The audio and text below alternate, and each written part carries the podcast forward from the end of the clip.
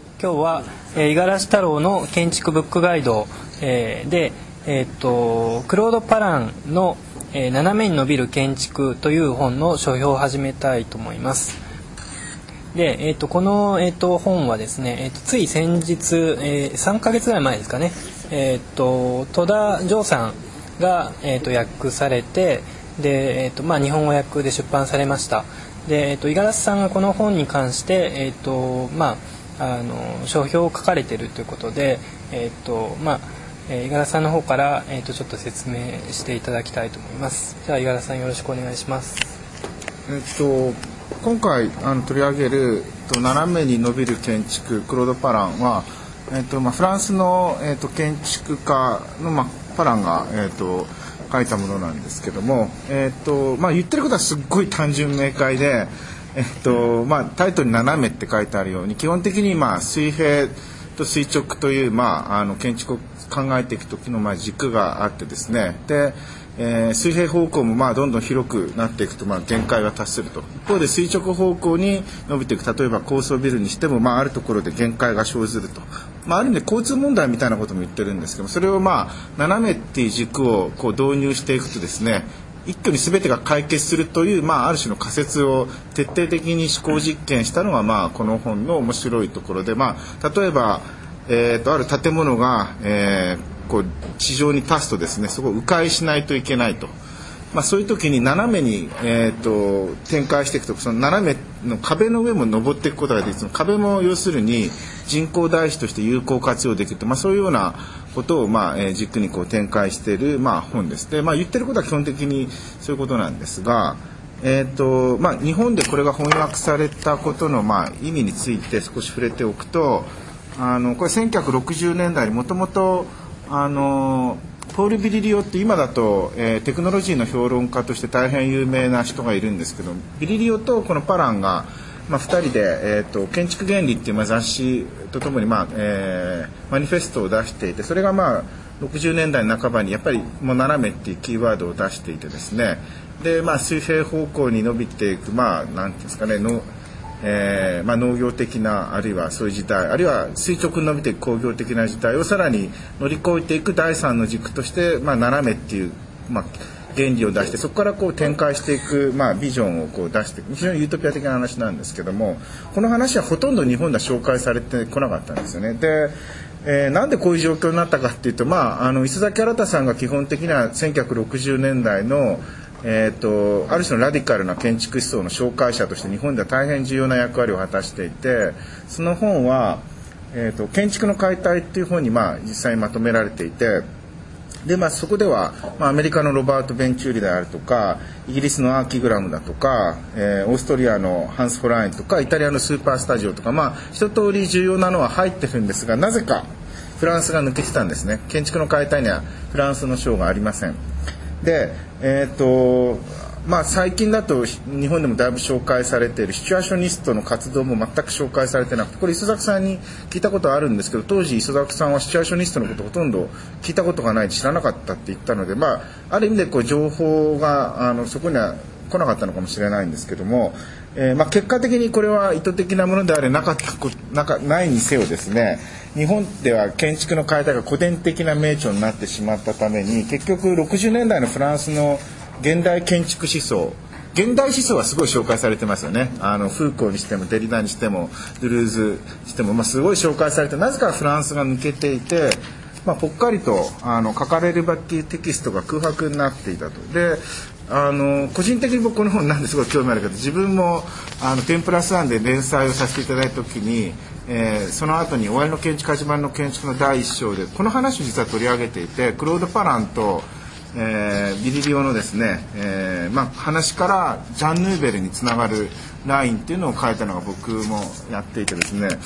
まあ、当時あの、まあ、単純に日本語であんま紹介されてなかったっていうこともあって結果的には日本語でまとめて斜めの機能っていうのを紹介した、まあ、論考にはなってると思います。その後日本だと,、えー、とアーキラボっていう大掛かりな展覧会が森美術館で行われてこれは20世紀後半の実験建築をまとめて紹介する、まあ、大規模な展覧会だったんです。そこであのかなり重要な位置を占めてこのパランとビリリオンの斜めの機能の話が出てきて、まあ、これ多分日本でもかなり知られるようになったんじゃないかなと思います。でまあ一方でこのアキラボっていうのは完全にフランスがメインでやってる展示なのでフランスの人をこう中心に送るまたそれはそれですごく戦略的だなと思うんです、まあ、ともあれそういうようなえー、流れから、まあ、この本が、えー、紹介されているかなと思います。でまあ、今読むと結構あのこの本にはいろいろな、まあ、単純なスケッチとかすごく力強い太いペンで描いたようなスケッチがあってですね、まあ、それをベースにですねとにかく斜めという可能性を建築に導入したら何が可能かということをさまざ、まな話をしてるんで、まあ、さっき言った斜めの壁があ斜要するに壁っていうのは有効活用されないんだけど斜めになるとその上を人が歩くことができるしでそこにまあ例えば家具的なものですね。家具と建築の境目も曖昧になる。今風に言うと多分藤本壮介さんのプロジェクトでこう家具と建築の空間あの境界が曖昧になるようなもののまあそういったものも読み取れなくもないし、まあ、あるいはそうですねリコンストラクティビズム的なデザインだとか、まあ、いろいろなその後のアバンギャルド的な考え方につながって読めなくもないところもまあそれも多分一つ今読んで面白いかなと思います。であとそうですねえっ、ともう一点だけ先に言っておくとですねこの書き方がやっぱすごいねフランスっぽいなと思ってこれはむしろ増田君に聞きたいんですけどすごく明快な原理を出してでこれコルビジェ批判してんですよね。コルビジェがピロティを出して、まあ、建築の5原則をやったことに対して別の原則を出してそれを批判してるっていうのはやっぱすごく読んでてよくわかるんだけどその批判の仕方がまさにコルビジェ的というかある明快な原理を出してそこからこうあの論理体系を構築していって叩いていくというやり方自体がすごくモダニズム的あるいはもしかするとフランス的なのかなっていうのもちょっとこれを読んで非常に面白いと思いました。で実際この本の中ではまああの斜めの空間や都市都市を構想していくと結局まあ、一種の社会変革というか革命であるっていうんですよね。社会のシステム自体、まあ、土地の所有だとかさまざまなものがあの全部変わっていくわけですからある種の革命としての建築を、まあ、斜めっていうビジョンで言っていてですねでこの言い回しもまさにコルビジェなんですよね。というのはあのコルビジェの最も有名な著作の「建築を目指して」の最後はそのように、まあ、締めくくっていてあの建築家革命家っ革命は避けられるっていうことを、まあ、コルビジェは最後結ぶんですけどそれは要するに近代生活を近代社会を迎えた時にいろいろなものが変わっていかなきゃいけないと。でその時にモダニズム建築をちゃんと導入していかないとあの本当にまあ、革命が起きてしまうから革命としての建築を遂行すればその事態は避けられるというような言い方をするんですけども割とこの斜めに伸びる建築のあの本もちょっと締め方はちょっとそういう意味で似ていてまさにまあ60年代のあのまあ、当時の社会的な背景ってすごい反映してると思うんですけど、まあ、革命としての建築っていうのはビジョンがすごくよく出てるなと思いますというのが大体のレビューです。はいえー、っとありがとうございます。はい。なんか翻訳者の戸田君についての情報なんか補足できてきたり、あるいはなんか付け加えることがあります。な君から。え、っとまず戸田城さんですけれども、まあ鈴木博之研ですよね。で、もともと表彰文化論にえー、表情文化論にいてそれから鈴木県に行ってそれで、まあ、パリに彼があの留学した頃に僕は会ってその時は1718世紀かの建築に関して調べようとしてたそれぐらいだと思いますけどもそしたらあの最近あの、まあ、僕もそのこの、えー、と役所を送っていただいてで、まあ、あのあこういうこともやってるんだ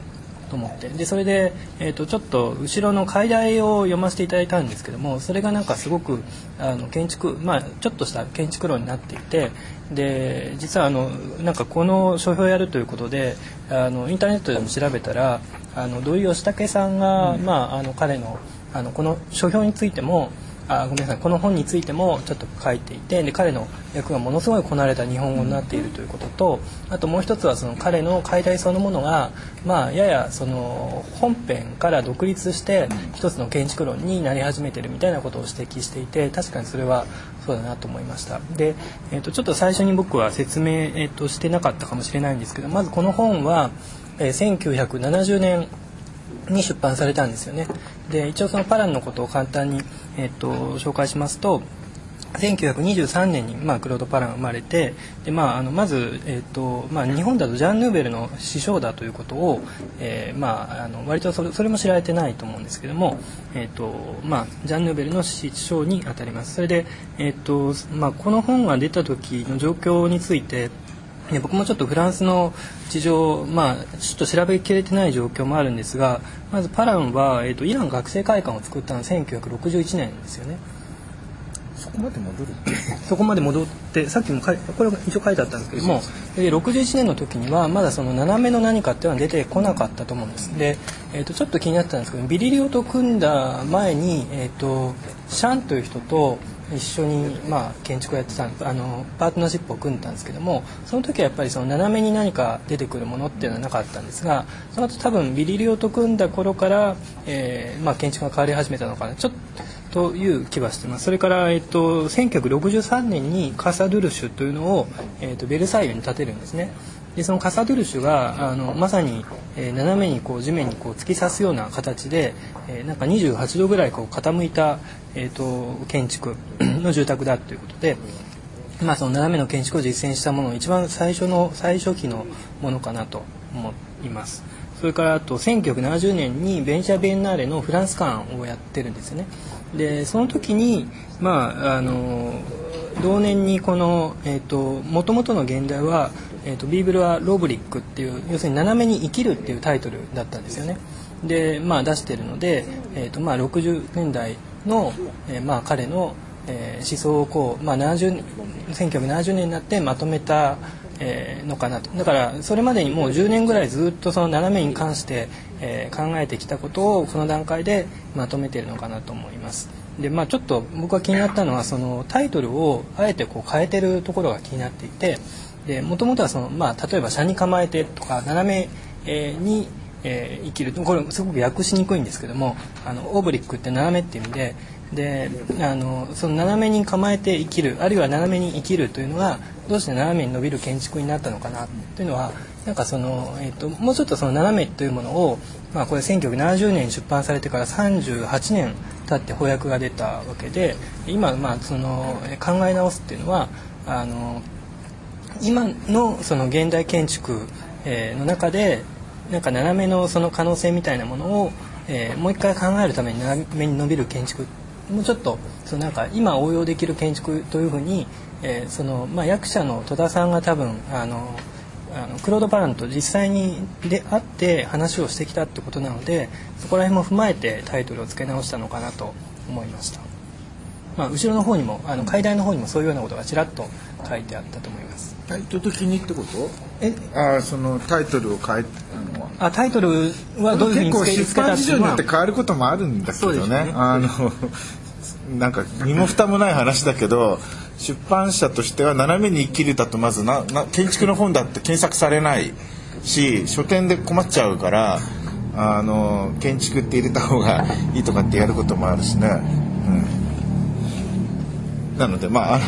いいですけど。はい、えー、っと今日はあの美術評論家の呉沢武美さんにも来ていただいていてで、まあ、呉沢さんもこの本を読まれたということなんですけれども呉沢さんの方から何かありますでしょうか？自己紹介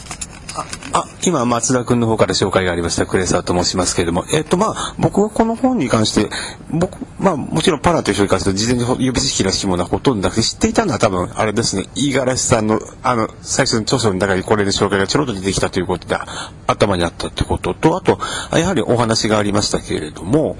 あの、2004年の暮れに森美で開かれました、あの、アーキーラボの時に、あの、ちょうどあの、60年のフランス建築をまとまって紹介するコーナーがあったんですよね。その中で、R して、まあ、フランス語でアルシテクチュールプランシップ、建築原理というコーナーがあって、その中で、その BDDO とクロード・ラパンの、あのー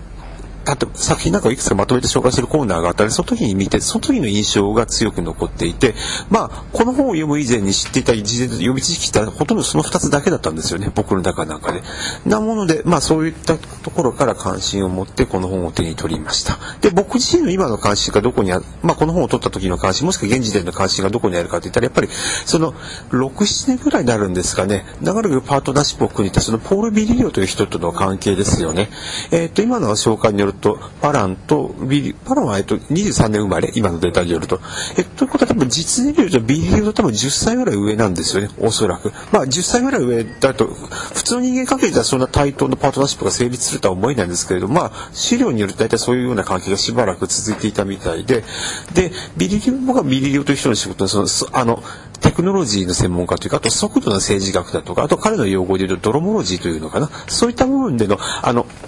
まあ、今テクノロジーの専門家ということで認識されてるんですが、まあ、やはりあのコルビジ批判的な意味での都市計画の専門家という一面も間違いなくあるいは軍事の専門家というのかな？そういった一面も間違いなく持っていた人なので、えっと、それがどういうふうに反響しているのかというレベルで関心があったんですよね。で彼のキーワードで出てくるこの斜めに行く斜めに進む斜めに生きるっていう発想自体がおそらくビリリオのいうところのビテス速度の変装バリエーションなんじゃないかなという印象を僕なんか強く持ってますそういう意味で言うと。あよろしいですか？こんなところで。はい。あのそういえば先ほどのちょっと五十嵐さんの話で、えーと、聞いていて付け足さなければと思っていたのはあの、まあ、コルビジ批判っていうのがありましたけれどもあのそもそもそのビリあ、えーと、ごめんなさいクローパランはあの斜めに、えー、斜まあ斜これごめんなさい。あのこれ、まあ、垂直水平垂直を批判して、まあ、斜めというのを出してでなおかつコルビジェ批判をするんですけれどもコルビジェ自身はその、まあ、むしろそのスロープとかシャ,、まあ、シャローですよねでの住宅をかもう20年代からそれこそサバテから作ってるわけでで、まあ、それを知って多分あのでもコルビジェをこう単純化して批判してるなというのはちょっと感じました本来ならば、まあ、でも五十嵐さんの言われたように、まあ、コルビジェは本当に踏襲しているところはあると思うんですよね。の話で日本語のタイトルでもそのままになってたと思います。がビリリオの方にあのネガティブホライズンっていうのがありますよね。あの否定的な地平。地平の否定性ってまあそこがやっぱりその斜めってことと関連してくるのかなというパラにも何らかの形で反響してるのかなというまあ思いつきですけどそんなことを一瞬考えましたえっとあとはまあそのなんか最後革命っていう話が出てきて革命も確かにコルビで踏襲してるんですけども70年であのルフェーブルが都市革命っていう本とか出したと思うんです。多分そこら辺の用語がなんかあのいくつか出てきたのでまあルフェーブルとかにも影響されてるんじゃないかという気はしました。えーと、じゃあ今度はじゃ南さんか今日来られてる野口、えー、野口健一さん。はいあ紹介はいあはいえー、っとまあまず二重の疑問があるんですけど一つ目の疑問として僕がその本をまだ読んでもいないのにここに何で座ってるのかっていうのと 2つ目の疑問としてそもそもお前は誰だっていう のがあってえっと えっと僕は何者でもないですけどあのアトリエであの勤務させてもらっているあの建築家です。えっと野口健一と申します。で今回あの建築雑誌のあの論文にも投稿させていただいたのでそういう関係で呼ばさせていただきました。でまあ本に関することなんですけど読んでないので本当申し訳ないんですけどあの、まあ、帰りに純駆動というか南陽堂によってあの 買って読む読みたいと思いますけども、えー、っとその斜めを導入した最初のそのあの住宅でしたっけそれ。カサドゥルシュ。カサドゥルシュ。それが1900何年ですか？63年。63年です。でも斜めっていうこと自体でしたらもう例えば日本で江戸時代とかも斜めっていう概念をすごいああったっていうのがあの一つ言っておきあの思い出したんですけど磯崎さんがよく出される円周円周好みってあれは斜めにつなぐっていうあのデザイン的な観念ですよね。それをちょっと思い出したんで一つ。円周のやつ具体的なあれは具体的というか観念的にはその幕府とあの朝廷をあのあそういう意味、えー、つあのうまく想定するみたいな感じであの具体的にもその筋掛けでしたっけ、まあ、なんかでも多分ねそっちは多分概念的でさらに周りにもっとベタでベタにあの床が斜めというか壁が斜めというかまあちょっと断面で断面的に斜めっていうのは割と強調していて石のがまだどちらかというとまだ水平に近いのあのプラプランの方に近いのかもしれないと思うけど。まあ概念っていう違いはあると思いますね。あ。のまあ、最後一言だけあのリファレンスの対象としてはやっぱりリシツキーが出てくると思うね。リシツキーがあの「革命と建築」っていう本を出していてであの雲のあぶみっていうそのリシツキーの作品がまさにその水平に対するそのあごめんなさい。垂直に対する水平の和取り論っていうふうな考え方を出しているのであの、まあ、ちょっと違うこの場合斜めだから違うんですけどもあのなんていうか論の組み立ての見えとしてはリシツキーがあるっていうこととあとはあの実は今の現代建築の文脈の流れでいうとストラクチャーとしての斜めっていうのはかなり多いわけですよね。例えばそのレムの CCTV とかそれからあのシアトルの美術館とかも含めて僕はあの建築文化のランバスグリッドっていう原稿を昔書いたことがあるんですけどもだから空間としての斜めとそのシステムとしての斜めとそれからストラクチャーとしての斜めと、まあ、いろんな次元があるのかなっていうふうにちょっと思いましたね。あとまあよく影響を与えた人というかダニエル・リベスキンドを挙げられますよね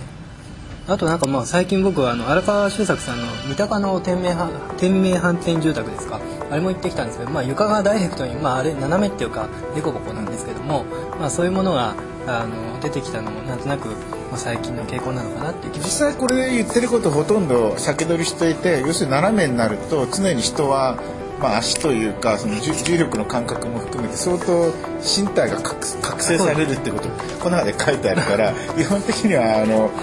まあ同じなんだよね実は言ってることは。うん